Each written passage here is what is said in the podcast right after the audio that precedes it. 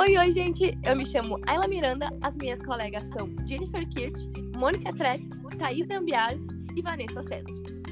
E está começando agora o podcast Administrando a Nutrição, com o primeiro episódio chamado Cozinha de Escola Pública.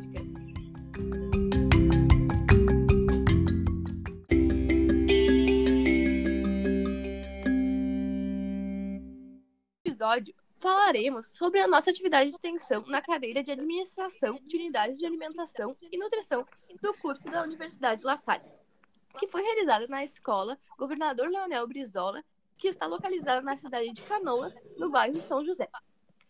Uh, bom, essa escola ela conta com 800 alunos e atualmente está sendo servido em torno de 500 refeições ao dia. Uh, na cozinha da escola tem três colaboradores, uma delas é a coordenadora, outra a cozinheira e uma auxiliar de cozinha. A cozinha delas, das gurias, é bem ampla, bem grande, contém com um estoque bem organizado e uma sala para fornos, que é utilizada dependendo do planejamento do cardápio que o nutricionista da prefeitura envia para elas toda semana. Uh, ao longo desse semestre, a gente visitou a cozinha da escola quatro vezes e realizamos algumas atividades que agora a gente vai relatar aqui neste podcast para vocês. Uh, né, não é mesmo, Jennifer? Isso mesmo, Ayla. Eu vou falar aqui então sobre a nossa primeira visita, né? A partir da primeira visita, a gente aplicou o checklist da portaria número 7 de 2009. Esse checklist ele estabelece para serviços de alimentação e a finalidade as condições higiênico-sanitárias do alimento preparado. O que, que a gente fez? A gente dividiu esse checklist, uma parte para cada uma, e a partir dele a gente foi avaliando e dando as nossas avaliações para montar o nosso plano de ação. Então, eu vou citar alguns dos pontos negativos que precisou enviar para a Nutri para fazer essa correção e colocar a cozinha e o refeitório dentro das conformidades estabelecidas pela portaria. Então, um deles foi adotar o fechamento automático, né, para evitar a contaminação cruzada, são da instalação de proteção nas luminárias ou a, né, para trocar por umas apropriadas, manter a atenção periódica com registros verificados, que foi uma das coisas que a gente viu que não é fazer a troca das torneiras por uma torneira de fechamento automático, né? Que evita até mesmo o contato das funcionárias e evita a questão da água que está sendo desperdiçada com a torneira muito tempo aberta. A realização da, dos instrumentos de medição de temperatura, né? Que eles têm também a segurança alimentar. A realização das operações ou desinfecção verificados e datados e também que a gente não encontrou esse registro, né? De tampas nos, nos recipientes de coletes ou a troca dos que já tem lá, né? Por alguns com tampas, né? Essas correções que a gente colocou no nosso plano de ação, algumas outras, mas eu vou citar poucas aqui para a gente não muito do nosso tempo. Agora a Mônica vai falar um pouquinho sobre a nossa segunda visita. Oi, gente, tudo bem? Uh, meu nome é Mônica e no segundo dia da visita, no dia 27 do 9, uh, nós fizemos uma entrevista com a funcionária mais antiga da cozinha. Vamos dizer assim, não é tão antiga, né? Ela trabalhava lá dois anos e quatro meses no momento da entrevista e nos respondeu de forma muito solícita algumas perguntas que a gente fez para ela sobre a escola, sobre a cozinha, uh, até mesmo sobre as crianças. Então, a primeira pergunta foi se já teve alguma reforma na cozinha. Ela nos respondeu que, pelo tempo que ela trabalhava, uh, ela não tinha conhecimento se havia tido ou não alguma reforma na cozinha. Ela não, ela disse que não, mas não saberia nos responder ao, ao certo pelo pouco tempo que ela estava lá. Uh, a segunda pergunta foi se elas costumavam seguir o cardápio da merenda escolar e como era esse cardápio. E ela nos disse que sim, que sempre é seguido o cardápio que vem da SMAC toda semana. Uh, esse cardápio vem na sexta-feira, de segunda a sexta. A terceira pergunta foi se os alimentos presentes no estoque correspondem aos alimentos presentes no cardápio. ela nos respondeu que normalmente sim, e que se falta algum alimento do plano, a nutricionista manda um e-mail especificando pelo que esse alimento faltante deve ser trocado, né? Que seja equivalente nutricionalmente. Porque a gente sabe que na cozinha às vezes pode acontecer de não, de não haver, né? Faz mais desse alimento em determinado dia e falta para o outro. Aí acontece essa comunicação entre a nutricionista e a cozinheira. A quarta pergunta era qual o número médio de refeições a escola fornecia por dia e por turno. Essa pergunta elas não sabiam nos responder ao certo. Elas tinham um caderninho lá na cozinha que elas tinham anotado, mas esse caderninho ele era muito confuso, assim, a gente não conseguiu entender muito bem ele. Mas ela nos respondeu que era em torno de 500 refeições. Por turno elas não sabiam nos dizer. A quinta pergunta era quais os alimentos mais utilizados uh, nas preparações das refeições. Elas nos comentaram que era o liquidificador e o triturador, que eram utilizados praticamente todos os dias, e que os fornos não foram utilizados esse ano, que a gente questionou, né? Que a gente estava na sala dos fornos, que tinha até uma mesa, inclusive, porque elas não tinham utilizado ainda. A sexta pergunta era como era feita a distribuição dessa merenda. Uh, elas comentaram que é feita de manhã, das nove e meia às dez e meia, e à tarde, das 14 às 15 e às 13 e meia, e os alunos vêm por turma receber a, a, a merenda. Até por conta do Covid, para não haver um tumulto de crianças, estava sendo feito por turma. Às sete, era como era feito o recebimento dos alimentos. E ela nos respondeu que toda sexta-feira recebem os alimentos para a semana seguinte. Então, elas não ficam com o alimento no estoque por muito tempo, elas não recebem grandes quantidades dos alimentos. Até deu para notar, assim, que o estoque delas até tinha partes que eram meio, meio vazias, assim, porque elas não recebem para o mês todo, elas recebem para a semana. A pergunta 8 era como era feita a higienização do refeitório.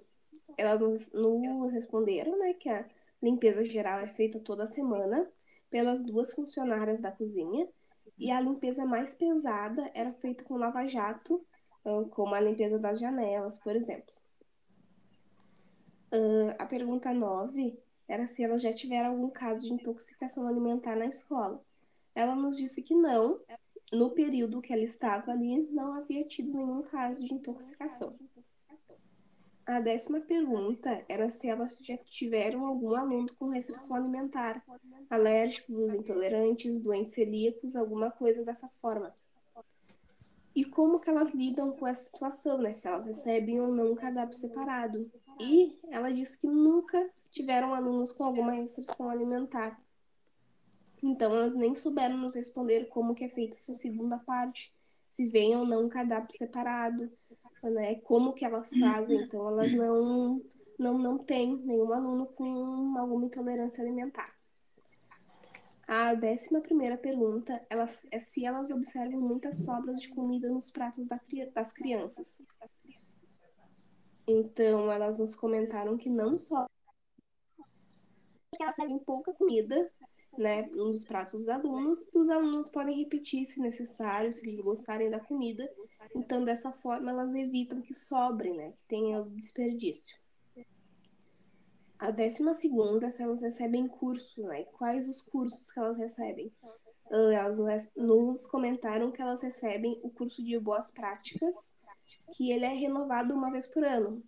Ah, nessa parte aqui, eu senti a necessidade de, de repente, dar uma variada nesses cursos, né? Porque elas comentaram que só recebem o de boas práticas. De repente, se elas recebessem algum outro tipo de curso, uh, talvez seria mais uh, proveitoso, assim, para elas, para a experiência, para a vivência da cozinha. A última pergunta é se existe alguma coisa que elas mudariam para a melhora da cozinha ou no serviço delas ela pensou, pensou e disse que no momento ela não saberia responder o que ela melhoraria ou não na cozinha, mas que ela achava que estava tudo muito bom, que o ambiente do trabalho estava muito bom também. Então, basicamente, foi esse o assunto abordado no dia 27. E agora eu vou passar a terceira visita para nossa colega Vanessa. Isso aí, Mônica. Uh, em outro dia de visita à escola Leonardo Brizola, a gente realizou também uma atividade de sustentabilidade, uh, onde, a gente, uh, onde verificamos pontos que poderiam melhorar no refeitório. A gente chamou as meninas, orientamos elas sobre os ajustes que poderiam ser feitos Uh, a gente conseguiu passar essas orientação para elas, elas foram super receptivas. A gente já realizou também alguns ajustes no mesmo dia, né? Uh, a gente incluiu cartazes nos, nos, lavatórios de mão das crianças, os cartazes com figura para ser algo mais ilustrativo, né? Para que elas entendessem o que devem fazer para lavar as mãos, né? incluímos também cartazes nos interruptores de luz, para que não sejam esquecidas luzes ligadas, gerando um custo desnecessário. A gente orientou também elas referente às lixeiras, né? Principalmente onde as crianças colocam os lixos, pois, pois não havia e elas estavam misturando lixo seco com orgânico. Então a gente sugeriu que a colocação de duas lixeiras uh, ali para informar que as crianças deixassem o resto de comida do prato para que elas possam descartar no lixo correto, né? Uh, orientamos também sobre a utilização da horta com as crianças, já que tem aquele espaço, né? Porém, ele não está sendo utilizado, né? Não está sendo bem utilizado. Até tinha algumas coisas plantadas e tal, mas estava meio que abandonado, assim, sabe? Uh, e também foi colocado alguns folhetos na entrada da cozinha para lembrar o uso obrigatório da, das toucas, né? Outra Agora... questão Oi. Oi. Uh, aqui é a Ayla de novo. Uh, para continuar falando um pouco disso, né? Outra questão que a gente viu uh, foi que a gente conversou com elas também sobre os produtos utilizados na cozinha e na, na forma de armazenamento inadequado deles. Porque, por exemplo, a gente viu um, um óleo lá, né, que estava guardado e que não tinha data de validade, não tinha nada, ninguém sabia quando tinha sido aberto aquele óleo, né, há quanto tempo estava ali. Então a gente fez algumas etiquetinhas que elas poderiam anotar a data, né, que elas abriram aquele produto, independente de qual seja, uh, e a validade, que, né, que por dentro da, das regras deveria ser. Então elas, daí elas poderiam colocar nessa etiquetinha e colar no produto. A gente fez isso em alguns produtos junto com elas, né?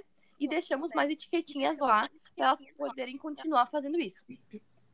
A gente orientou também em relação ao armazenamento de ovos, pois uh, eles estavam guardados no, no, estoque na própria bandeja do fornecedor, né, que a gente sabe que é errado, segundo as normas, e fora de refrigeração. Então a gente solicitou que eles pudessem ser colocados em um recipiente fechado e com refrigeração. Agora a Tati vai continuar sobre nossa última visita. Oi, gurias, tudo bem com vocês? Tudo certo. certo. Agora eu vou falar um pouco da nossa última visita que a gente realizou no dia 29 de novembro, aonde a atividade que realizamos trabalho, aonde que entregamos para cada uma das meninas o material confeccionado pelo grupo com orientações e cuidados que devem ser tomados na cozinha. Vou falar um pouco das orientações que a gente apresentou nesse material aonde foi os queimadura, riscos de cortes, uh, ri riscos de quedas e riscos de choques de choques eletrônicos. Eu vou passar um pouco de cada uma do, desses riscos do que, que a gente colocou no papel para elas. Aonde os riscos de queimaduras, ao acender as bocas de fogão, utilizar sempre acendedores eletrônicos ou palitos de fósforo longos. Os cabos das panelas, eles devem estar sempre em boas condições de uso e virados para a parte de dentro do fogão. Evitar os próximos aos fogões também é uma das recomendações de segurança. E caso realize a sua função em temperaturas elevadas, a luva térmica, ela é ideal sempre resistir a temperaturas de até 250 graus. Nos riscos de cortes, o que, que a gente passa para as meninas é que as facas e equipamentos afiados precisam ter proteção e serem guardados de modos que não venham causar, causar acidentes, né, para elas na cozinha, durante o, o expediente delas.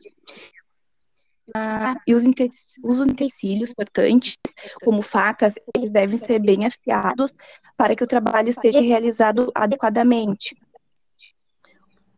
riscos de quedas, sempre manter limpo as áreas ao redor do fogão e das frigideiras após o uso, pois o óleo que respinga no chão pode deixar escorregadio e até mesmo causar algum acidente durante o dia delas. Riscos de choques eletrônicos ao lado de cada equipamento, o bom é fixar um aviso alertando desligar corretamente e não puxar o fio também passou para elas os equipamentos da cozinha, que para garantir a segurança dos realização de suas atividades profissionais, é obrigatório fazer a utilização de alguns IPs na cozinha, como calçados e botas de segurança, sempre calçados e botas fechados, aventais, máscara, toucas, luvas de proteção.